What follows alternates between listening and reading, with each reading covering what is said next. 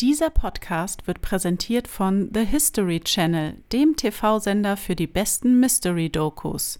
Empfangbar überall im Pay-TV, über Amazon Prime Video Channels oder YouTube Primetime Channels. Hallo ihr Lieben. Hi. Was geschah wirklich am Djatlov-Pass? Der unerklärliche Podcast. Mit Mrs. Fröhlich und Mr. Fröhlich. Das ist tatsächlich doch eine Folge, die sich schon seit geraumer Zeit gewünscht wird. Ach was. Ja.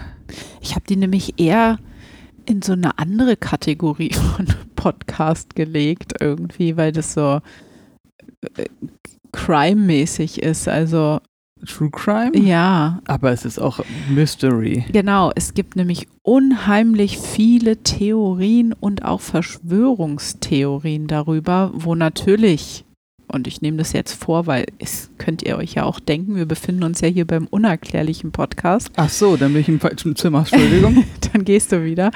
Ähm, natürlich kommen auch unsere guten Freunde aus dem All davor. Oder wir werden sie heute mal erwähnen. Mhm, zu diesem Fall zu diesem Fall. Und wenn ihr ähm, auch was erwähnen wollt, dann folgt uns auch gerne bitte auf Social Media. Einfach der unerklärliche Podcast überall äh, eingeben und äh, hinterlasst uns auch ein Follow und ein Like, wenn wir uns sehr darüber freuen. Und wir sind auch seit neuestem auf Twitch. Ähm, sind jetzt auch ein bisschen im Livestreaming, wobei wir erst ab 5.2.2024 starten. Doch äh, wenn du jetzt schon ein Abo da lässt oder ein Follow, ich kenne mich damit nicht so aus, dann kannst du natürlich auch nichts verpassen. Ne? Also der frühe Vogel fängt den Wurm, der frühe Vogel geht live. So. Du musst mich gar nicht angucken mit Sprichwörtern. Ich reiße die besten Sprichwörter heraus, die es nie gibt oder nie gab. Ja, deswegen zum Beispiel lass mal die Tür im Garten. So. Richtig. Und ich habe dann gesagt, lass mal die ganz im Wald. Also sind wir uns doch mal einig. Okay, was, wo, wo, genau, was geht ab? Wo, wo finden wir uns? Was ist passiert? So ein bisschen habe ich ja auch schon mir angeguckt und ähm, wir haben auch schon, viele haben uns auch schon geschrieben, dass sie sich darüber sehr freuen. Ich habe das ja so ange, na gut, angeteasert nicht. Ich habe den Namen der Folge geschrieben auf Instagram und ähm, da kamen auch schon äh, sehr viele Reaktionen dass äh, Leute gesagt haben, oh Mann, ey, das ist voll gruselig und so, was da abgegangen ist und äh, ja. Richtig gruselig und irgendwie auch halt, wie gesagt, so True Crime-mäßig. Ist ja ein absoluter Hype momentan, dass diese Podcasts so am Start sind, True Crime-mäßig. Also das wäre sozusagen auch ein Thema für die, aber wir sind jetzt hier beim Unerklärlichen und deswegen starten wir in dieses mysteriöse äh, Unglück. Thema Unglück, genau denn es dreht sich um eines der ja, größeren Rätsel, die äh, in der Geschichte der Sowjetunion hm. äh,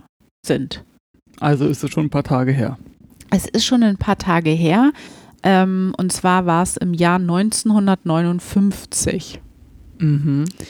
Und ähm, ja, wie gesagt, es gibt unheimlich viele Verschwörungstheorien oder Theorieansätze oder Aussagen, die äh, dieses Rätsel erklären wollen. Da gehen wir von mörderischen Yeti ähm, hin bis zu militärischen Geheimexperimenten was ich ja ehrlich sagen muss, wenn man so Sowjetunion und Militär und Geheim und Expedition und so, das ist ja auch immer voll viel so in Filmen oder so thematisiert, dass irgendwie äh, die Sowjetunion da immer ganz groß mit dabei war bei solchen Sachen. Ne? Mhm. Ähm, oder tatsächlich, wie will man es anders, äh, ja, wissenschaftlich oder ganz objektiv äh, betrachtet, ein Lawinenabgang. Aber was ist eigentlich passiert? Also wir befinden uns ja in einem Gebirgsgebiet und zwar im Uralgebirge in der Sowjetunion.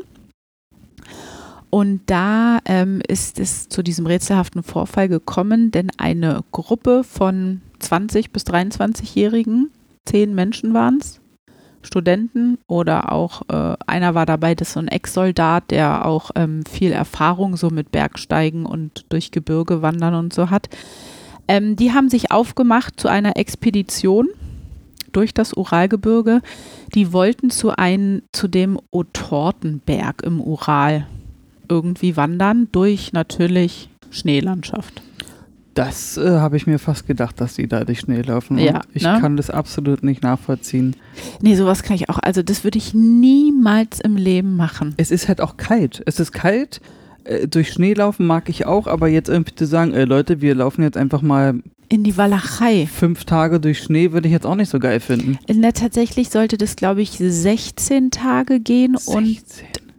So lange machen wir ja noch mal. nicht mal Sommerurlaub. 350 Kilometer oder irgendwie sowas durch Gebirge, durch Schneegebirge. Gut, die Landschaft und so, das ist wahrscheinlich, das schließt auch nicht alle Tage, wird auch geil aussehen.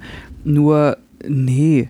Also ist halt nicht mein, es ist kalt und dann, ich meine, du bist ja dann, dann hast du ja auch ein Zelt dabei und musst dann irgendwo da schneesturmartig da auf irgendeinem Berg hocken und dann, also das ist mir zu viel Abenteuer. Ja.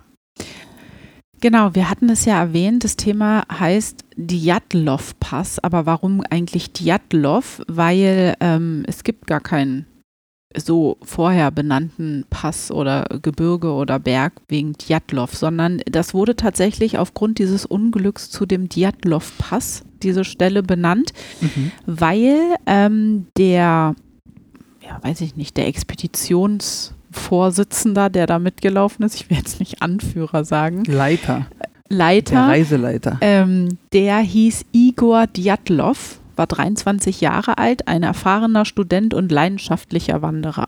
Der hat die Gruppe da durchge... Ein erfahrener Student? Ja, ein erfahrener Student. Was ist denn das für eine Recherche? Ach Leute, ja, das ist halt ein sehr, sehr guter Student gewesen. Ah, okay. Ein erfahrener mit sehr viel Erfahrung im Wissen in seinem Studiengang. Sehr gut. Dann weiß Was ich ja ich denn Bescheid. da schon wieder geschrieben? Naja, egal. Genau, und deswegen wurde diese Gruppe von äh, zehn Mitgliedern also als Djatlov-Gruppe betitelt und dann aufgrund dieses Unglücks dann äh, wurde dieses Gebiet Djatlov-Pass. Also wenn man von dem Unglück spricht, ist es immer der Djatlov-Pass. Ähm, diese Gruppe wurde auch von der Sowjetunion finanziell unterstützt. Also das hatte da schon irgendwelche Hochrange, die sind da nicht einfach nur so losgewandert aus Jux und Tollerei, sondern über irgendein Institut und die Uni und so sollten die da halt irgendwas erforschen. Ähm, also sie sollten halt im Auftrag zu diesem Otortenberg im Ural ähm, gehen und den besteigen und gucken, was da so los ist. Schnee. Frage Ja. beantwortet. Solution hat zugeschlagen. Schnee- ich ich also- mach's für die Hälfte Schnee des Preises. untersuchen. Ähm, genau. Und was ist eigentlich passiert? Also es ist ähm, so gewesen, dass am 1. Februar 1959 diese Gruppe den nun neu besagten Djatlov-Pass erreichte und dort ähm, ihr Zelt aufschlug, weil es wohl ziemlich windig war und die Wetterbegebenheiten schwer waren, dass sie weiter wandern wollten. Deswegen dachten sie sich, okay, wir übernachten jetzt hier am Ostufer des Flusses Lotzwa.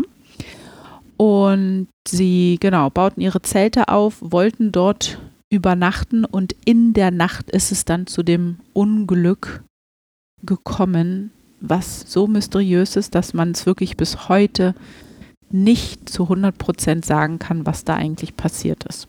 Und ist es nicht immer wieder das geile Rätsel überhaupt? Immer, wenn man etwas nicht zu 100% sagen kann, dann ist es doch eigentlich schon offensichtlich. Für uns offensichtlich. Für uns und für bestimmt viele, die uns zuhören. Ja, das, davon gehe ich mal aus, sonst würden die sich das ja nicht anhören. Vor allen Dingen zum Einschlafen. Genau. Ähm, man erwartet, also die, die waren ja 16 Tage und man erwartete eigentlich in der Nacht vom 1. Februar und dann in den nächsten paar Tagen sollten sie eigentlich zurückkehren schon. Also sie waren schon eine Weile unterwegs da in diesem Gebiet. Warte, also heißt es auf gut Deutsch, das, wo, warum sie losgelaufen sind, hatten sie also schon erledigt und waren jetzt schon auf dem Rückweg. Na, das kann ich nicht genau sagen. Ne, aber das, das sage ich ja nicht nur, aber so vom, Eig- vom rein Theoretischerweise, Denken. Weil wenn- du jetzt irgendwie sagst, okay, 16 Tage sind wir unterwegs, wir brauchen sechs Tage dahin, dann laufen wir sechs Tage Ja. dahin.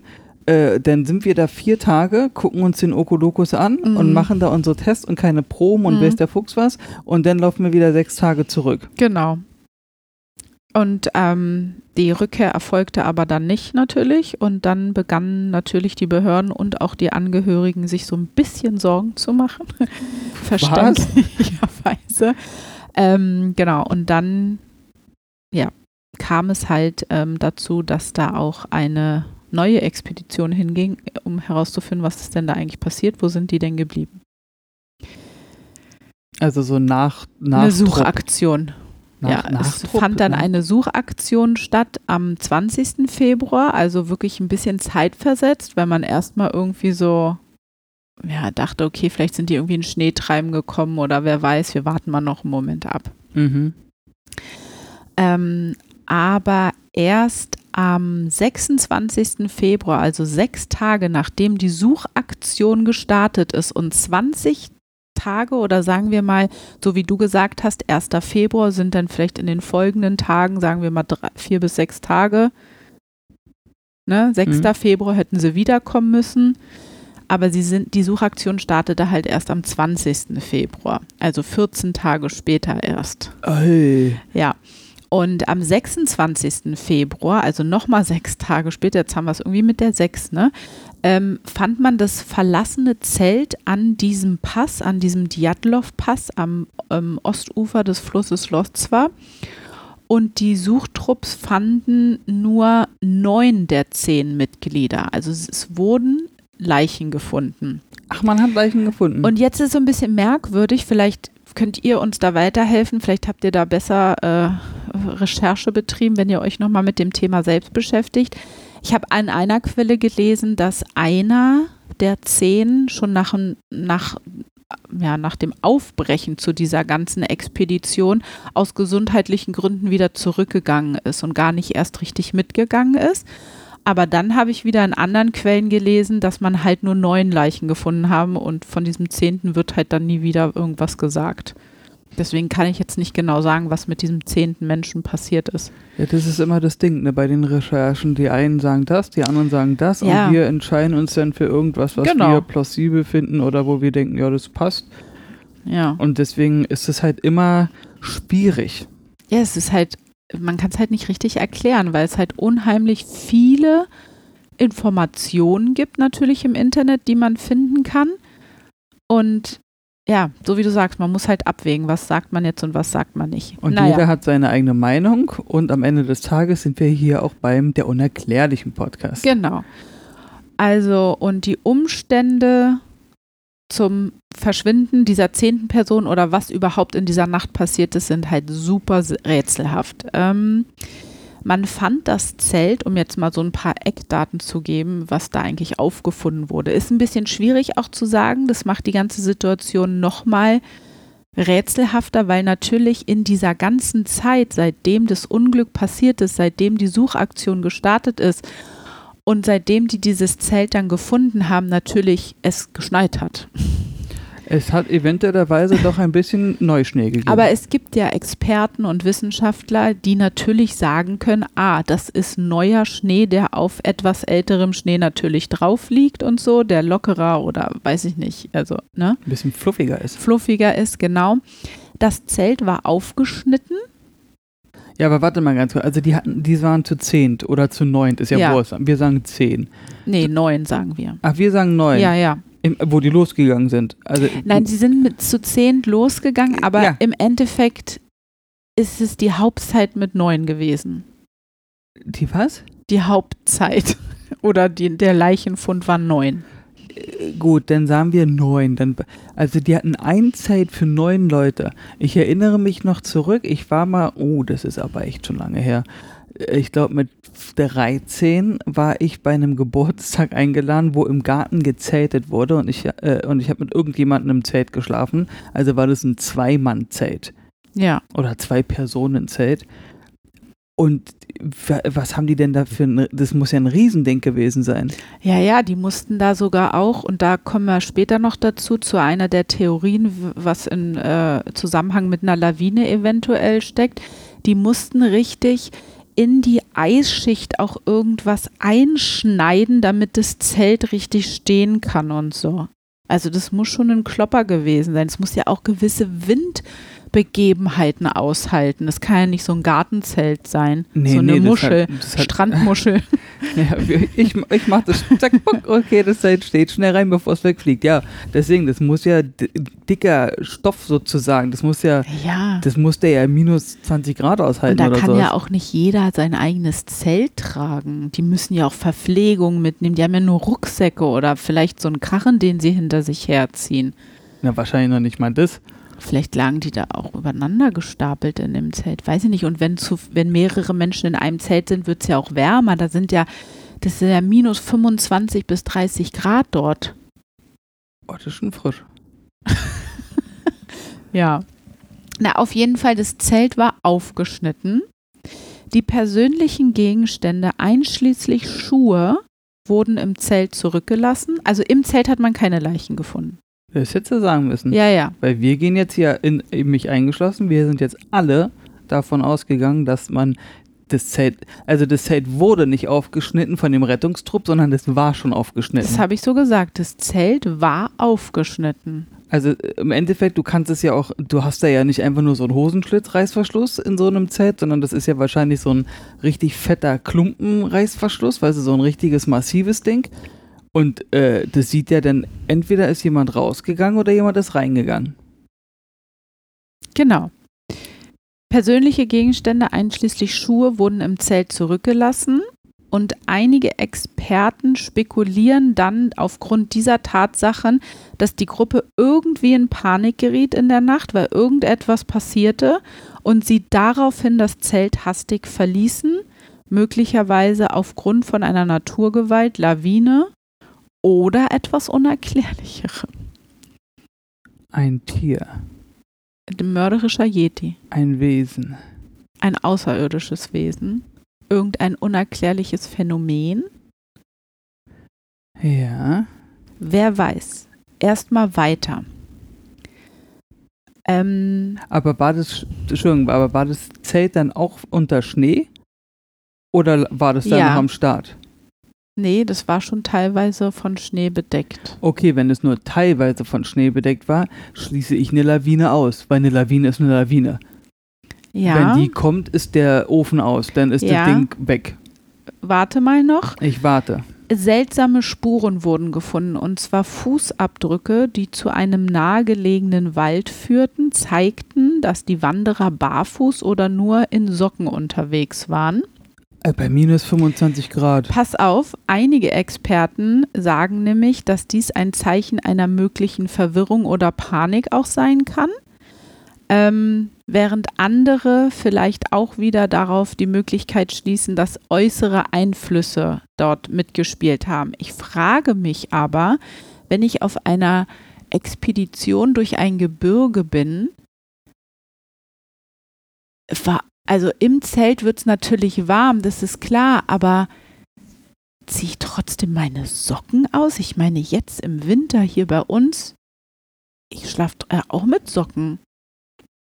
Dann Nee. lasse ich doch in einem Gebiet, wo minus 25 Grad sind, auf jeden Fall meine Socken an. Ne, vor, Wenn nicht sogar meine Schuhe. ne, vor allen Dingen, ich meine nur, du wirst ja so eine Iso Isomatte haben. Jetzt nicht die Isomatte, die du dir im Supermarkt für 2,50 kaufen kannst, sondern eine hardcore krasse Globetrotter 5000 Nimbus ähm, Isomatte. Aber der wahrscheinlich, ihr, wenn irgendeiner da draußen Erfahrung mit Bergsteigen hat und sowas, könnt ihr uns ja gerne überall schreiben. Ähm, entweder hier als Kommentar bei den Streaming-Anbietern, wo ihr uns hört, da aber äh, auch gerne uns dann die volle Punktzahl bitte geben oder Sterne-Punktzahl.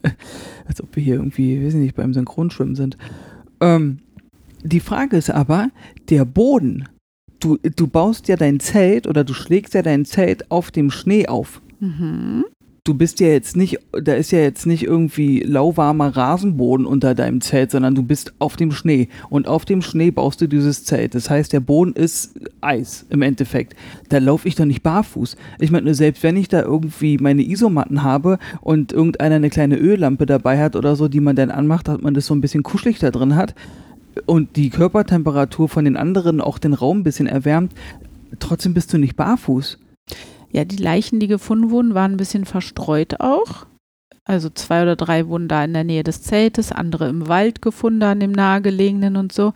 und die sollen auch zerrissene Kleidung oder nur Unterwäsche angehabt haben. Das ist halt auch die Frage. Ich schlafe doch nicht nachts ohne, die, ohne meine Kleidung. Ja, du hast doch hundertprozentig eine lange Strumpfhose an. Ja, so, ist eine lange Unterhose. Ja, so, so eine, eine Skiunterhose so oder. eine Wärmeunterhose. aber 1959 Da gab es es doch auch schon. muss es ja. Ja, na logisch. Und, aber jetzt habe ich mal eine ganz andere Frage an dem Punkt. Mit diesem hektisch und bla bla und alle sind irgendwie abgehauen und verstreut und alles ist so ein bisschen Jiggy Bounce mäßig. Gibt es nicht sowas wie die Höhenkrankheit? Vielleicht ist einer von denen durchgedreht. Ach, dass die Gruppe sich von innen heraus Ja, das- also umgebracht hat. Ja, dass irgendeiner da einen, tuk, tuk, einen kleinen Flippy bekommen ja, hat. das kann auch sein. Wegen Sauerstoffmangel und, und hat dann irgendwie, weiß ich nicht, äh, Hallus gehabt oder irgendwie sowas. Ah, krass, habe ich nirgendwo so weit gelesen, ein Theorieansatz für sowas. Ich bin ja aus The Solution. Ja, krass. Und der ist daraufhin durchgedreht und hat auf einmal angefangen mit seinem Messer rumzufuchteln. Und äh, alle haben auf einmal panisch geschrien, haben gesagt, Kai Uwe, komm mal runter. Kai Uwe kam aber nicht runter, weil er nämlich oben war. Und ähm, den hast du nicht verstanden, ne? weil er oben war auf dem Berg. Ach, vergiss es. Ähm, Haha. danke. Und ist da durchgerast, äh, ausgerastet und die sind einfach panisch vor dem weggerannt und deswegen sind die auch verstreut und sind von jetzt auf gleich los. Und äh, deswegen fehlt auch einer, weil das nämlich Kai Uwe ist, der gesagt hat, ich hab hier, das, ich muss weg und die anderen sind einfach erfroren. Ich meine, lauf du mal in Unterwäsche bei minus 25. Oh, das wäre mal was für ein Livestream. Nee. Das war ein Spaß. Aber bei minus 25 Grad, es war wahrscheinlich auch nachts, ne? Es war nachts, ja, ja. also alleine die Tatsache, du bist auf dem Berg. Auf dem Berg. Es sind minus 25 Grad. Da liegt Schnee überall. Du siehst gar nichts. Ja, Das will ich mir nicht vorstellen, wie das Und du ist. rennst dann panisch in das Schwarz. Da ist ja auch kein, da ist ja gar nichts. Das ist ja einfach nur schwarz. Das ist einfach dunkel. Und dann papp, papp, papp, papp, papp, stampfst du da durch den Schnee. Das ist ja auch jetzt ni- nicht hier so Berliner Schnee, der äh, 0,8 Zentimeter hoch ist, sondern wir reden hier von, weiß ich, was, wie hoch, ein Meter Schnee oder was auch immer ist. Und dann läufst du da barfuß in Unterwäsche durch. Da bist du, da, das machst du nicht lange. Nee, das ist halt komisch. Und es gibt halt so viele verschiedene ähm, Hinweise, was mit denen allen passiert ist. Und die nenne ich jetzt mal alle, weil das macht es irgendwie alles noch ein bisschen spookiger. Wir sind sehr gespannt und haben Angst. Es gibt natürlich die Theorie, dass äh, die ähm, oder Autopsien sagen auch, dass die Wanderer halt an Unterkühlung natürlich gestorben sind. So Aber- wie Solution es gerade gesagt hat. Ja, aber einige Leichen weisen halt auch innere Verletzungen auf, wie gebrochene Rippen und Schädelverletzungen, die man halt nicht eindeutig durch irgendeine äußere Einwirkung erklären kann. Also, dass jetzt nicht irgendeiner eins auf, auf den Kopf bekommen hat. Genau. Insgesamt gibt es schwere Hautabschürfungen an den ähm, Leichen, Blutergüsse und Prellungen, gebrochene Rippen. Es gibt sogar eine fehlende Nasenspitze, fehlende Augen und Zungen. Irre. Genau, weil es lagen auch welche, ähm, ich glaube, es waren drei oder zwei Tote, auch in einer Art Schlucht, die da irgendwie in der Nähe ist. Ein, eine Leiche hat ein Schädeltrauma, was durch eine stumpfe Waffe irgendwie hervorgerufen werden äh, muss oder nur kann. Ähm, was habe ich noch? Innere Blutungen, Erfrierungen an den Fingern und Händen, Unterkühlungen und andererseits wiederum gibt es aber Leichen, die keinerlei Erfrierungsanzeichen ähm, zeigen. Das ist alles ganz merkwürdig. Und äh, Gerichtsmediziner kamen halt ähm, zum Schluss, dass bei einer der weiblichen, es gab zwei Teilnehmerinnen, ähm, der weiblichen Teilnehmerinnen der Tod durch einen gewaltsamen Unfall infolge eines Sturzes oder so auf einen harten Untergrund eingetreten ist. Also ich weiß jetzt gerade nicht, ob eine der Leichen, die in der Schlucht ist, auch eine weibliche war, weil dann würde das ja vielleicht passen, wenn die runtergestürzt sind oder Ja, so. ja.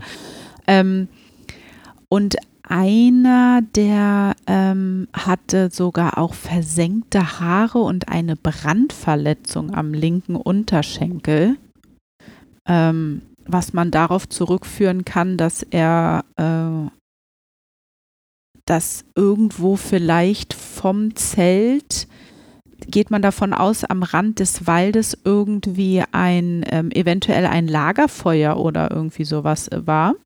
Ja. Ähm, und es wurde irgendwie nämlich auch eine Lagerfeuerstelle unter einer großen Tanne, wurde auch gefunden in der Nähe des Zeltes. Und dort lagen auch zwei Opfer. Und dann ist da wohl, habe ich gelesen, ähm, findet man auch Hautabschürfungen an der Tanne oder an einem Baum da, ähm, die aber weiter höher sind. Also, dass man irgendwie davon ausgeht, dass einer vielleicht versucht hat, diesen Berg in Panik hochzuklettern oder so. Ah, und dann hat er sich die. Äh, nicht den Berg, sondern den Baum hochzuklettern.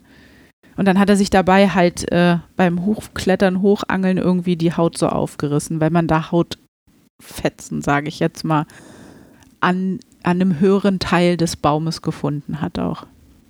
Alleine dahin zu kommen und sich das, also sich das alles anzugucken und zu gucken, wo, wo, warum liegt der hier an dem Baum? Leute, wir müssen den Baum untersuchen.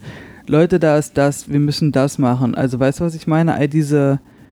Na, man hat das ganze Gebiet halt untersucht, ne? Also ähm, das fand, man hat dann irgendwie, ich glaube, drei Monate haben sie dann versucht, da irgendwas herauszufinden, zu formulieren, zu äh, eine Ursache zu finden für jegliche komische Gegebenheiten.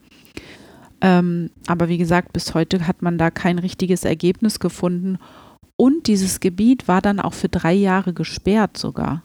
Und das macht es wieder ein bisschen spooky, dass da vielleicht, und da kommen wir noch dazu, doch irgendwie ein bisschen eine Regierung oder das Militär damit äh, zu tun hat. Weil warum sollte man ein Gebiet, wo ein, oh, ich, ich nenne es jetzt mal, weil ich empfinde es so als so ein Massaker irgendwie stattgefunden hat, dann drei Jahre sperren? Nicht nur das, die Tatsache ist auch, was die ganze Geschichte so ein bisschen mysteriös macht. Angenommen, nur mal angenommen, das Militär macht da irgendwelche Experimente. Forschungen und keine Ahnung was. Kann es ja alles geben, ne? Gibt es ja überall auf der Welt, bei jeder Regierung. So. Und dann sperre ich doch das Gebiet siehe Area 51, siehe dies, das, jenes, tralala, weißt du, also das ist ja jetzt nicht, dass ich einfach sage, ah, ich spaziere einfach mal vorbei und gucke durchs Fenster und schaue mir an, was die da machen, sondern wenn es da das Militär ist, was da irgendwelche Experimente durchführt, dann ist es ja ein Gebiet, was ja auch gesperrt wird, mit einem Zaun oder mit einem Schild wenigstens, so von wegen, Achtung, wer hier lang geht, äh, wird abgeknallt, keine Ahnung. So ist es ja bei Area 51. Da mhm. steht ja drauf, wenn du hier lang gehst, dann Pang. Mhm. So. Also warum also das schließe ich einfach schon mal aus, weil dann würde da ein Schild sein. Oder das war 1959 in der Sowjetunion noch nicht so, dass sie gesagt haben, ach du, wer kommt hier schon hoch? Ja. Aber vielleicht haben sie es auch nur so ähm, betitelt, dass das ein, ab, also ein gesperrtes Gebiet ist sozusagen. Aber Falls irgendein 0815-Wanderer sich überlegt, oh, ich gehe jetzt mal durchs Uralgebirge und dann, ja. Ah. Aber es wird noch mysteriöser. Warte erstmal. Ich überlege die ganze Zeit. Ja, das ist, The Solution ackert im Kopf. The Solution arbeitet, ja. Ähm, die inneren Verletzungen, sagen einige Theorien, die sind auf eventuell eine Druckwelle oder eine ähnliche Kraft, die von außen auf die Menschen gewirkt hat, verursacht worden. Ähm, jedoch können diese Theoretiker, die diesen Ansatz äh, nennen, ähm, nicht sagen, was für eine Natur dieser Kraft äh, sie da meinen, weil das sehr umstritten ist und auch ähm, sehr unterschiedliche Meinungen natürlich äh, darbietet. Na, so eine Druckwelle entsteht ja auch bei einer Lawine. Wenn da so eine Lawine angeprescht kommt, genau. dann hat die, ja, hat die ja auch ein bisschen Wumms drauf. So. Aber wenn eine Lawine ankommt, dann muss ich dir ganz ehrlich sagen, dann sind die, die Herrschaften da aber auch alle nicht mehr, also dann sind die ja unter Schnee. Dann ja. sind die ja verbuddelt, sozusagen. Und die wurden ja nicht verbuddelt gefunden. Nee, und was aber diese Lawinentheorie angeht, gibt es auch einen ganz großen Punkt, der da widerspricht. Dazu komme ich aber gleich noch. Aber um euch hier noch ein bisschen mehr Kopfkino zu geben, denn man hat rätselhafte Details auch gefunden, und zwar bei einigen der gefundenen Gegenstände. Und da hat man festgestellt, dass diese geringe Mengen radioaktiver Kontamination aufwiesen. Oh, okay, dann ist es also kein Yeti. ja, stimmt. Dann ist es ein ziemlich Ähm, radioaktiver Yeti gewesen. Und das führte dann natürlich zu weiteren Spekulationen über eventuelle geheime Militäraktivitäten oder nukleare Experimente, die man vielleicht dort äh, getätigt hat, die dann vielleicht auch eine Druckwelle erklären würden, eine äußere immense Kraft, dass vielleicht in der Gegend von diesem Pass irgendwas getestet wurde und die das einfach mit abbekommen haben. Ähm, was aber wichtig ist, muss man anmerken, dass diese radioaktive Kontamination auf wirklich relativ niedrigem Niveau war. Also das ist jetzt nicht so, dass man sagt, oh krass, radioaktiv verseucht, sondern es war super leicht und eigentlich nicht ausreichte, um auch direkte gesundheitliche Auswirkungen auf die Wanderer zu haben. Also die ist wahrscheinlich so gering, dass man, wie wenn man geröntgt wird oder irgendwie so. Aber trotzdem finde ich es merkwürdig. Warum ist da im Uralgebirge radioaktives Das frage Zeug. ich mich auch gerade. Ich frage Ne? mich auch, ähm, wenn da, also wenn da das Militär wirklich irgendwelche Tests oder so durchgeführt hat, dann muss es entweder so sein, dass es so abgelegen ist, dass da auch keiner kontrolliert, ob da irgendjemand gerade langgelaufen ist. Bergsteiger zum Beispiel, in diesem Fall. Weil, und wenn da jemand was gemacht hat, dann lasse ich die doch nicht einfach da. Na, vielleicht haben die Militärleute, die da irgendwas experimentiert haben, auch gar nicht so richtig mitbekommen, dass da Wanderer unterwegs sind. Ja, aber auch, also gehen wir mal davon aus, das waren unsere besten Freunde aus dem All. Da da- kommen wir gleich noch dazu. Okay. Sag das mal gleich, weil ich will vorher noch was sagen zu diesem Radioaktiven. Ähm, es haben wohl angeblich oder die Angehörigen haben nach der Beerdigung ausgesagt, dass die Haut der Verstorbenen stark gebräunt war und die Haare komplett grau. Und dann hat man Untersuchungen gemacht und die haben tatsächlich gezeigt, dass radioaktive Strahlung auf der Kleidung einiger Opfer war. Und offiziell wird das so äh, äh, erklärt, dass man das bekommen hat durch das ausgetretene Thorium aus den Campinglampen. Wohl jetzt ein Scherz. Jetzt bist du sprachlos, ne? Das ist die Das ist, Erklärung. weil es auch so minimal ist und so. Und aber ich finde, die gebräunte Haut, haben die das dann direkt aus Versehen ausgeschüttet bekommen von den Campinglampen auf die Haut? Das ist halt irgendwie alles ein bisschen merkwürdig. Und das soll halt minimal radioaktiv sein. Campinglampen. Also Austretende Thorium, ja, das ist wahrscheinlich irgendwas, was Radioaktivität hat. Vielleicht wisst ihr das ja. Das könnt ihr mal. Also, aber jetzt mal Butter bei die Fische. Also, du willst mir also erklären, dass ich, wenn ich hier irgendwo hingehe und mir in irgendeinem, weiß ich nicht, Globetrotter-Laden oder wo auch immer eine Campinglampe kaufe, steht da hinten drauf, Achtung, ist ein bisschen radioaktiv. Das kann ich mir nicht vorstellen. Tja. Also, dass man sich sowas, äh, dass du sowas kaufen kannst. Ich meine, dann holst du dir ganz viele Radio, äh, ganz viele Campinglampen und hast dann Bündelst bündelst und hast dann eine radioaktive Bombe oder was oder keine Ahnung. Also das ist doch Bullshit. Das ist Entschuldigung. eigentlich mal eine coole Sache, um mal nachzurecherchieren. Oder vielleicht wisst ihr es. Schreibt es uns in die Kommentare. Campinglampen. Was ist, wenn ich mir 20 Campinglampen kaufe? Aber dann auch vor allen Dingen die gebräunte Haut und die grauen Haare Ja, durch das eine ist so komisch. Ja, das mit den grauen Haaren, dazu konnte ich nicht weiter mehr finden, aber das ist irgendwie ein bisschen Ist ja maximal, strange. Aber maximal. Genau. Also das sind so diese ganzen Tatsachen, die man vor Ort gefunden hat und an den Leichen, was das alles super, super ähm, mysteriös macht und auch unerklärlich, ne?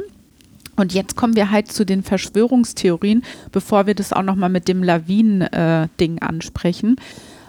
Verschwörungstheorien sagen, oder man ja, hat natürlich mehrere Ansätze, ähm, was vielleicht dann auch wieder in einigen Köpfen so ist, dass das mit sehr viel Fantasie nur gesagt wird.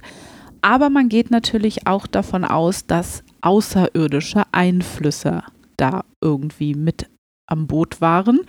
Und jetzt kannst du mal deins erstmal sagen, bevor ich weitermache, was du da zu unseren außerirdischen Freunden aus dem All sagen wolltest.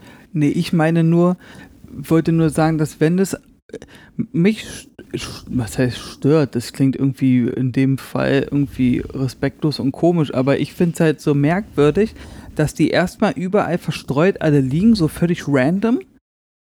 Und wenn da irgendwie Außerirdische was auch immer gemacht haben, oder vielleicht sind die auch nur mit ihrem UFO zu dicht über den Berg geflogen und haben da irgendwelche Plasma-Energie Ströme aus ihrem Auspuff rausgeballert und waren dann so, oh nee, jetzt haben wir, hier war eine Menschentruppe, die waren Bergsteigen, jetzt haben wir die voll erwischt und die sind hier komplett verstreut und alle im, im, im A-Punkt, also die sind alle nicht mehr da.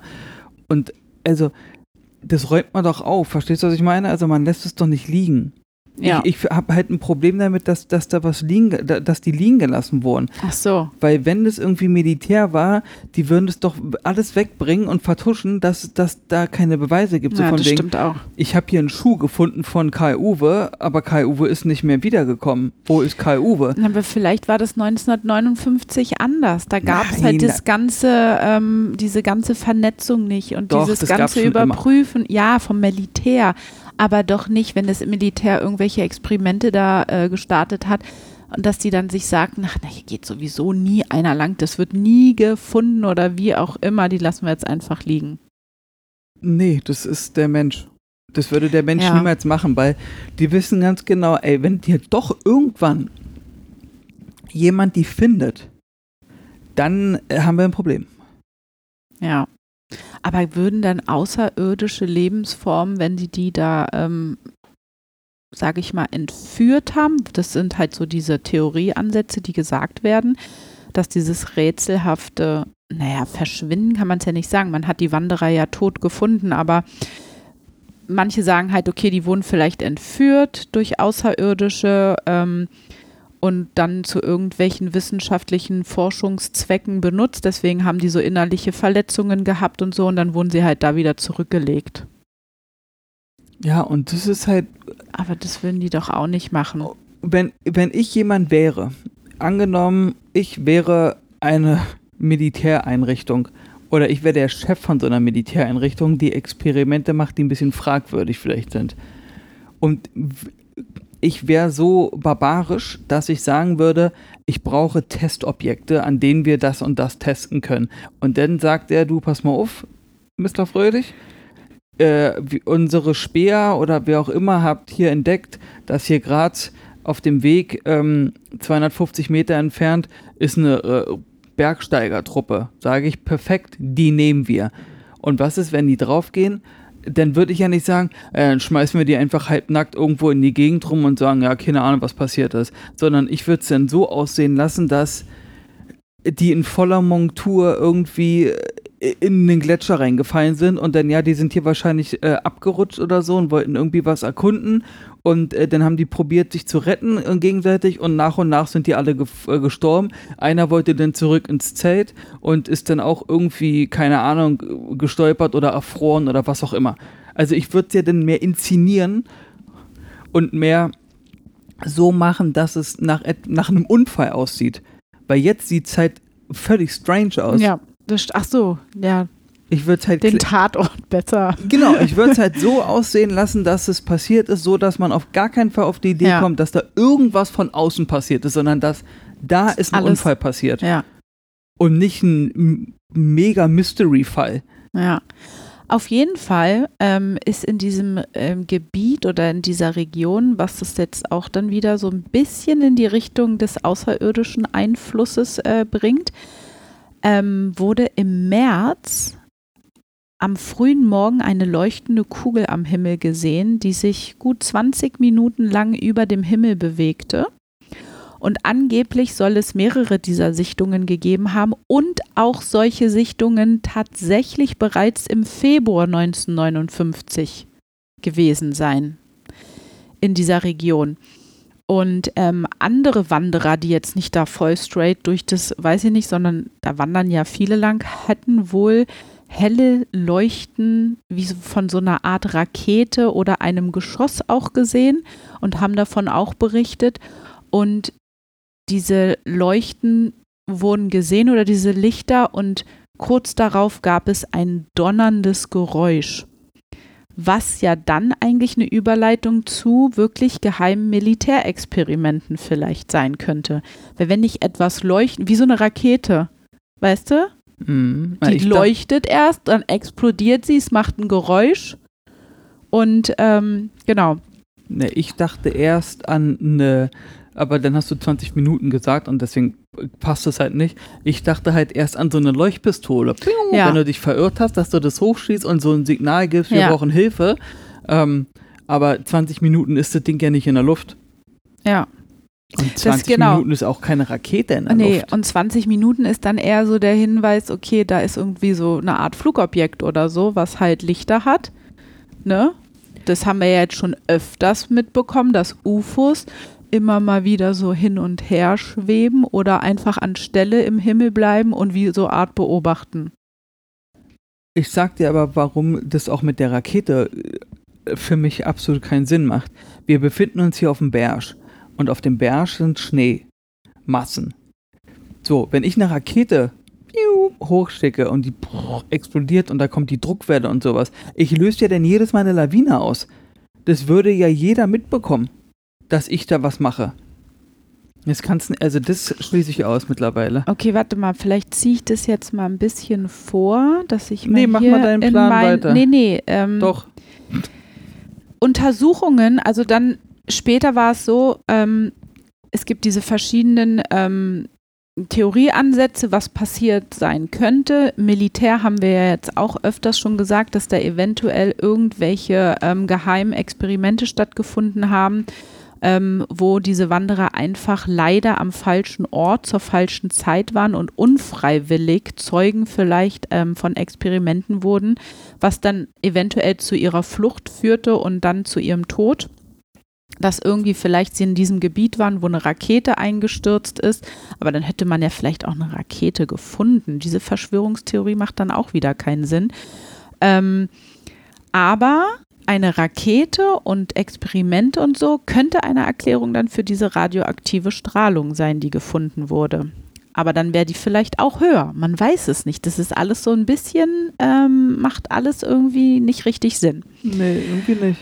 Ähm, was hat es jetzt mit dieser Lawine ähm, auf sich? Wenn eine Rakete einschlägt, sagst du, dann müsste ja eine Lawine ausgelöst ähm, werden. Ja, jetzt nicht Tatsächlich zwangsläufig, aber äh, nicht- denke ich. Genau, tatsächlich hat man das dann Jahre später, und zwar 2019, nochmal neu aufgewirbelt, diesen Fall, und nochmal neu untersucht.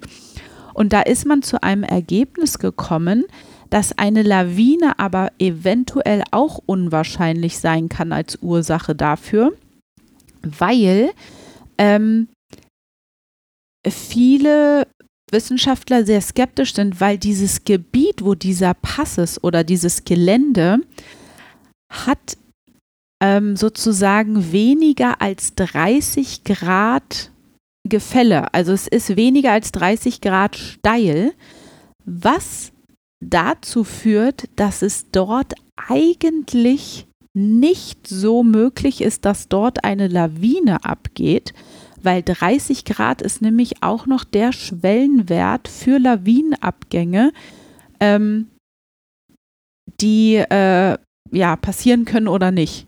Weil wenn du dir überlegst, 30 Grad ist halt nicht steil. Eine Lawine braucht ja, um sich fortzubewegen, ja ein viel höheres Gefälle als nur 30 Grad. Das stimmt, ja. Und das macht es halt so ein bisschen schwierig mit dieser Lawinentheorie. Ähm, und man weiß auch, dass in der Nacht, wo das passiert ist, es hat auch nicht geschneit oder es hat kein Schneetreiben stattgefunden. Und man hat auch keine Spur von Lawinen gefunden. Also man sieht ja dann irgendwie, wenn eine Lawine Über den Stein oder. äh, ge- ne? Und ja. das macht dann halt auch alles ein bisschen ähm, merkwürdig. Zwei Wissenschaftler haben sich den dann aber zusätzlich auch nochmal ähm, angenommen. Und zwar gibt es ähm, das könnt ihr auch nachgoogeln, die zwei, das sind Fachleute für Gebirge und für äh, Lawinen und für Erdrutsche und weiß ich nicht was alles.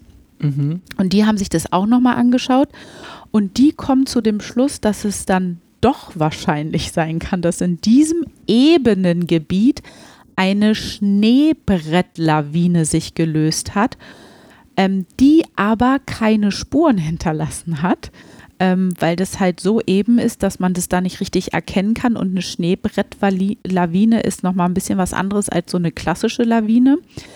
Aber auch dann bei den Leichen diese komischen Verletzungen trotzdem hervorrufen kann, weil sie doch so eine gewisse Kraft hat, eine äußere Krafteinwirkung auf den menschlichen Körper. Ähm, und man hat irgendwie in Dokumenten oder in Aufzeichnungen oder wie auch immer herausgefunden, dass ähm, wenn ich in so einem Gebirge unterwegs bin, herrscht da ja auch eine Windbewegung. Äh, es ist ja nicht äh, ruhig oder so. Und man bezeichnet diese normalen Winde als katabatische Winde, die dazu führen können, dass zu einem geringen Anteil an Schneetreiben sich diese Lawine doch mit ausgelöst hat und das aufgestellte Zelt, was ja in gewissen Schneeschichten mit angeschnitten werden musste, damit das Zelt steht. Ja. Und durch, wenn jetzt hier dieses Zelt steht und hier dieser Hang ist mit diesen 30 Grad oder so und ich hier in den Hang reingeschnitten habe, rechts, also da gibt es so ein Bild im Internet, das muss man sich mal angucken. Hinter dem Zelt ist halt wie so eine Art kleine Schneewand. Da habe ich reingeschnitten als Verankerung für mein Zelt. Dann kommen die Winde von rechts runter, diesen 30 Grad Abhang, treiben Schnee mit und durch dieses Anschneiden in die Schneeschichten löste sich dann so ein Brett und ist auf das Zelt draufgefallen. Ah, verstehe. Ja gut, aber da rennst du doch nicht panisch halbnackig durch den Wald. Na, das ist so nochmal eine ganz andere Sache, dass die dann da nicht richtig angezogen im Zelt lagen und geschlafen haben und dann irgendwie gemerkt haben, öh, warte mal, wird immer enger, der Schnee kommt hier irgendwie auf. Also deswegen, das macht es alles ein bisschen. Ähm Vielleicht haben die auch eine andere Möglichkeit gefunden, wie sie sich warm halten können. Zwinker, zwinker. Das vielleicht auch. Ähm, ja, also alles sehr merkwürdig. Aber es gibt noch eine andere Verschwörungstheorie, dass auch paranormale Aktivitäten eventuell da mitgewirkt haben in diesem Gebiet. Man weiß ja immer nicht, es sind so verlassene Orte und Gebiete, genauso wie wir über Ozeane sagen. Wenn man ganz weit rausfährt, wissen wir, was da abgeht. Das wissen wir nicht. Ne? Also. Selbst das Solution weiß es nicht. Nee. Vielleicht finden da doch irgendwelche übernatürlichen Kräfte in diesem Pass statt oder es gibt irgendwelche anderen Arten von Dimensionen oder das habe ich halt alles gelesen, ne? Aber das kann man halt alles nicht beweisen. Das ist richtig. Du kannst aber auch nicht beweisen, was wirklich da passiert ist. Nee, deswegen macht es das ja zu einem unerklärlichen Ding. Deswegen verstehe ich jetzt, warum so viele unserer Hörer dieses Thema gerne haben wollten. Es gibt eine oder gab damals eine offizielle sowjetische Untersuchung, die halt dann auch ein Ergebnis darstellte, ähm, was aussagte, dass eine unaufklärliche oder höhere Kraft, Gewalt, wie auch immer auf die Wanderer eingewirkt hat und es dazu äh, veranlasst hat, dass, das, dass sie das Zelt verlassen und sich in den Tod gerannt sind. Sie sich in den, sie in den Tod gerannt sind einfach. Ähm, aber diese Untersuchung sagt auch nicht, was denn für eine genaue Naturkraft da auf die eingewirkt hat. Ähm, ja. Also wie kann ich denn so ein Ergebnis darstellen? Irgendeine Kraft, fertig. Da war was. da ist halt irgendwas passiert. Aber Sehen wir, sind tot, also ist was passiert. Aber das ist halt alles auch so, dieses, dass es so random ist, stört mich, weil du hast hier den einen, der offensichtlich irgendwie Verbrennungen hatte und dadurch gestorben ist. Dann hast du einen, der ist innerlich verblutet. Dann hast du einen, der hat irgendwelche Quetschungen am, am, am Schädel gehabt und ist deswegen gestorben. Der, zwei sind irgendwie in Gletscher runtergefallen der andere hat irgendwelche Abschürfungen, äh, wieder einer hat gar nichts irgendwie und ist einfach äh, tot. Also das ist so. Genau, für mich. Das? Genau, für mich klingt es nämlich auch nach irgendwie einem willkürlichen, wir überrennen diese Gruppe und schlachten sie ab, wie aus so einem schlechten Film. Und in einer Quelle habe ich gelesen, dass es gerüchterweise, ist aber nichts bewiesen, ich betone es hier, soll die Djatlov-Gruppe auf dem Berg gewesen sein und Gräber äh, entweiht haben, weil sie da irgendwelche ähm, Gegenstände oder irgendwelche Naturobjekte mitgenommen haben, weil in diesem ganzen Gebiet gibt es so eine Art Urvolk, die Mansen. Das ist auch mal ein interessantes Thema, habe ich in meinem Leben noch nie gehört. Ja, nicht. Die dort angeblich leben, umherwandern und ähm, ja, wie so eine Art Ureinwohner sind in diesem Gebirge. Und weil die ähm, Wanderer sich, wahrscheinlich wussten die gar nicht, wenn da irgendwelche Gräber waren von den Mansen, da irgendwelche, weiß ich nicht, Stöcker oder Steine oder wie auch immer mitgenommen haben und die Mansen das mitbekommen haben, haben die sich halt an den gerecht und die überfallen. Mit radioaktiven Waffen. Na, die kamen ja von den Campinglampen. Vielleicht sind die Mansen auch irgendwelche Außerirdischen, die radioaktive äh, Sachen haben, womit sie die Wanderer dann. Es, äh, wirklich, hallo, wir sind hier beim unerklärlichen Podcast, kann alles möglich sein. Es kann alles möglich sein, nur es, ich finde es so, das macht, es ist so stra strange, dass äh, alles, äh, dass es halt so unterschiedlich ist. Ich es meine, gibt so viele Möglichkeiten, was passiert hätte sein können. eben, aber die sind alle an einem Platz. Das ist halt das äh, Verwirrende. Im Endeffekt sind die alle an einer Stelle so. Wenn der jetzt zum Beispiel ein Yeti gewesen wäre, der einfach durchgedreht ist und die alle zerfleischt hätte, dann würden die halt alle gleich tot aussehen. Verstehst du, was ich meine? Ja, da würdest das du sagen, hier war ein Raubtier oder irgendwas, ein großer Wolf oder eine Truppe oder wie es auch immer, ein Rudel und die haben die einfach zerfetzt. So. Aber jeder von denen hat ja gefühlt was anderes, woran der gestorben ist und alles ist unerklärlicher und rätselhafter als das andere. Ja, vor allen Dingen, so wie du sagst, sie müssen auch alle sind, waren sie ja anscheinend in einem Zelt. Das Zelt wurde ja von innen aufgeschnitten. Also müssen sie ja irgendwie innen drin, muss der Auslöser für alles gewesen sein. Ne, die Campinglampe. Ja, das kann natürlich sein. Oder es hat Druck aufs Zelt ausgeübt durch irgendeine äußere Kraft, durch eine Lawine, durch eine Druckwelle, durch irgendetwas, dass sie Panik im Zelt bekommen haben, es aus Panik irgendwie aufgeschnitten haben, weil sie vielleicht die Verknöpfung oder die, dieses Verschließen dieses Zelts von 1959, keine Ahnung, nicht aufbekommen haben in der Panik, in der äh, Schnelle, in der Hetze, Hetze, ja. Dann sind sie alle panisch da rausgerannt. Aber warte Vielleicht mal. hat draußen was gewartet, ich weiß es nicht. Aber warte mal, wenn jetzt äh, hat man innen drin im Zelt dann irgendwelche Verbrennungen oder irgendwas gesehen oder gefunden? Hat man irgendwie gesagt, Dazu habe ich nichts gelesen, keine das- Ahnung. selbst, selbst angenommen, so eine Campinglampe explodiert oder geht kaputt. Na, weißt du- vielleicht war die ja gar nicht mehr an, sondern die stand da nur in dem Zelt irgendwie mit, aber da war dieses, diese Flüssigkeit oder das, womit sie angezündet werden kann, war halt drin und dann ist sie umgekippt, dann ist ja nichts verbrannt.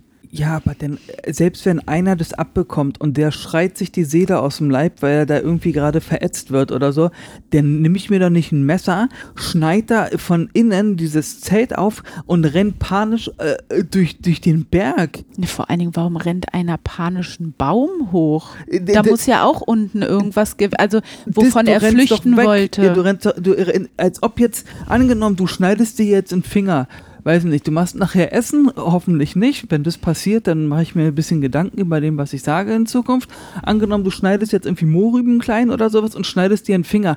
Dann renn, renn ich doch nicht halbnackt in den Garten hier bei uns und renn die Late- kletter den Baum hoch. nee, dann, ne, Oder renn hier in unseren Wald. Hochklettern wäre nur die, äh, Theor der Theorieansatz, dass eine Lawine losgelöst ist. Dass er sich nach oben hin schützen wollte, damit die Lawine unter ihm. Ja, aber es ist doch schon wieder das Rätsel, dass zwei von denen keine Erfrierungen haben. Warum haben die keine Ja, Erfrierungen? das ist auch da sind minus merkwürdig. 25 Grad, da bist du aber mal, da bist du aber mal eine richtig süßes kleines Fischstäbchen von Iglo aus dem Gefrierfach, wenn du da oben liegst. Ja, meine- macht es natürlich auch schwierig, dass es so viele Quellen darüber gibt und man ja nicht zu 100 Prozent sagen kann, dass das, was ich alles gelesen habe, auch zu 100 Prozent richtig ist. Ich meine nur für so, ich, ich habe davon keine Ahnung, nur ich könnte mir das so vorstellen. Für so einen Gerichtsmediziner ist es doch, das klingt jetzt, Super spannend. nee, nicht super spannend, aber ich, ich meine das ja trotzdem mit Respekt. Ich will jetzt hier nichts sagen, was irgendwie komisch klingt, weißt du, so einer bin ich ja nicht. Aber für so einen Gerichtsmediziner ist es doch, wie gesagt, ich sage es leider, perfekt, wenn jemand tiefgefroren zu dem kommt, weil dann muss der den auftauen und dann ist der ja taufrisch. Dann ist der ja quasi so, wie er eben gerade gestorben ist. Ja, Also der, der ist ja nicht irgendwie verwest oder wie Ja. wenn du jetzt in der Wüste stirbst und dann findest du jemanden zwei Wochen später, dann ist ja schon was passiert, fortgeschritten mit Verwesung und sowas. Aber wenn du da bei minus 25 Grad, dann friert doch alles ein. vor allen Dingen, wenn die Lawine sie überschüttet hat oder teilweise überschüttet hat und sie dadurch eventuell die inneren Verletzungen bekommen haben. Wie können die dann überhaupt noch so weit laufen durch den Schnee? Ne, du musst da auch raus. Naja, und dann, wenn du gebrochene Rippen hast und alles, dann kannst du doch gar nicht mehr dich so fortbewegen, dass die dann auch so verteilt an drei Stellen irgendwie gefunden wurden. Das meine ich nämlich. Das ist doch alles total spooky. Ich meine, nur stell mal vor, so eine 3 Meter Lawine, das ist ein bisschen höher als die Decke hier. Stell dir mal vor, dass die mehr als das Zimmer hier, also deutlich mehr als das Zimmer, in dem wir uns befinden, kn knallt einfach auf dein Zelt drauf. Hast du eine Ahnung, wie lange du brauchst, bis du da rauskommst? Ja. Und wenn du da rauskommst, rennst du nicht irgendwie und kletterst auf den Baum danach panisch. Weil du bis zu dem Baum zu kommen, egal ob das jetzt 5 Meter sind oder 20 Meter, die er gerannt ist zum Baum, wenn eine Lawine kommt, dann kommt die Lawine. Das ist ja wie eine Welle. Das bewegt sich ja genauso schnell Ja, wie aber eine ich glaube, Welle. so darfst du nicht denken wie eine klassische Lawine, weil dieser Theorieansatz von den zwei äh, Wissenschaftlern, Schneebrettlawine äh, da? ja, das ist dann wie so eine Art Doing nur. Sondern Ja. die fließt nicht runter den Berg, weil das nicht so steil ist, dass sie sich sofort bewegen kann. Ja. Ist nur einmal so umgeschwappt. Ja, aber guck mal, ich erkläre dir das doch nochmal. Ich meine nur, überleg dir mal, was ich, alleine ich, an Recherche betreibe, wenn wir uns irgendeinen neuen Urlaubsort auf Rügen angucken. Da sitze ich ja schon einen halben Tag und gucke mir exakt den Ort an, wo kann man was machen, wo sind Aktivitäten, wo kann man essen, was ist die, was ist das. Und jetzt stell dir mal vor, du kommst auf die Idee und sagst, ey, lass mal 16 Tage durchs Uralgebirge laufen. Ja, aber das war 1959. Äh, Der, ja, aber auch 1959 waren die Leute nicht dämlich im Hirn und haben gesagt, ey, lass mal da einfach langlaufen, voll die gute Idee. Ja, aber die werden nicht so eine Möglichkeit an Wissen äh, gehabt haben, wie wir es Aber warte mal haben ganz, heutzutage. warte noch mal ganz kurze Frage. Also die, die sind alle gestorben. Ja, Auch unser erfahrener Student. ja, ja, ja, deswegen. Das wurde ja nach ihm dann jetzt alles benannt, weil er sozusagen der Leiter der Gruppe war. Ist ja nett. Und die anderen kriegen kein De Andenken oder wie? Es gibt irgendwie so eine Steintafel, Ja, wo die Bilder abgebildet sind. wo die Bilder abgebildet sind. Ja. Die Das- Menschen abgebildet sind. Ja, Leute, was sagt ihr? Ja, Was ist da passiert? Ich, Alter, ich weiß es nicht. Solution hat keine Solution heute. Solution hatte eine Solution, aber die hat nicht funktioniert. Ja. Wer weiß. Also mich juckt es am meisten im, im Hirn, dass das, äh, dass die alle unterschiedliche Verletzungen haben und alle irgendwo verstreut gefunden wurden. Das macht für mich alles keinen Sinn, weil das kann sein, ja gut, der eine wurde von Yeti umgebracht, der andere hat eine Lawine auf den Kopf bekommen, der andere ist gegen Baum gerannt. Zwei Dann kam noch eine Rakete. dann kam noch eine Rakete, Druckwelle, innerlich ver äh, auch du weißt schon, was innerlich verblutet bedeutet. Wie- Innere Verblutungen. Wie, ja. wie mit mir damals, wo ich im Krankenhaus lag mit meiner Milz, wo ich nicht laufen durfte, weil ich sonst innerlich, weil das gerissen, das hätte reißen können, ja, und dann wäre ich innerlich wenn man verblutet. innerlich verblutet. Genau. So, was, das heißt, du hast irgendwo sind Organe verletzt gewesen. Eine äußere Kraft hat auf den Körper eingewirkt. Ja, aber und der andere hat irgendeine radioaktive Verbrennung am Kopf und der andere hat innerliche äh, Blutungen. Das wa- Ja, was da werden da schon mehrere auch die gleichen Sachen haben, aber nicht alle haben alles sozusagen. Ja, Ja, das- es ist halt komisch. Ja, trotzdem, also du hast da die zwei, die da runtergefallen sind in die Gletscherspalte, das macht völlig Sinn. Das ist für mich eine Sache, wo ich sage, ja, das Wenn kann beim Bergsteigen rein- passieren. ja. Gerade wenn ich nachts irgendwie halbnackt, frierend, ängstlich auf Adrenalin durch einen Berg renne, dann falle ich da, ist die Chance hoch, dass ich da irgendwo abstürze. Ja. Oder einen Abhang runterknalle oder sowas. Und das Lagerfeuer, was da ein bisschen entfernt ist, weil ich habe nirgendwo gelesen, ob das deren Lagerfeuer war oder nicht. Aber wenn es in einem nahegelegenen Wald entfernt von dem Zelt ist, da können dann die Mansen gewesen sein und haben die beobachtet. Ja, aber die haben dann radioaktive Waffen oder was? Ja, keine Ahnung. Und sind super militär entwickelt. Also ich äh, finde das alles sehr mysteriös und spooky und ja, also schreibt mal rein, was ihr denkt. Äh, folgt uns bitte überall bei Social Media. Ich weiß, es ist immer wieder spannend, euch das zu sagen. Mir macht es auch großartigen Spaß, aber wir müssen es ja machen. Aber es funktioniert auch. Also gerade bei Twitch äh, kommen die Follows rein wie äh, geschnitten Brot. Nee, keine Ahnung. Ähm, gut, Leute, dann äh, danke auf jeden Fall für den Themenvorschlag. Das habt ihr euch ja schon seit längerem gewünscht oder einige von euch. Äh, hat uns sehr viel Spaß gemacht. Hört damit bitte nicht auf. Wir bekommen ja immer noch regelmäßig eure Vorschläge ähm, für weitere Folgen.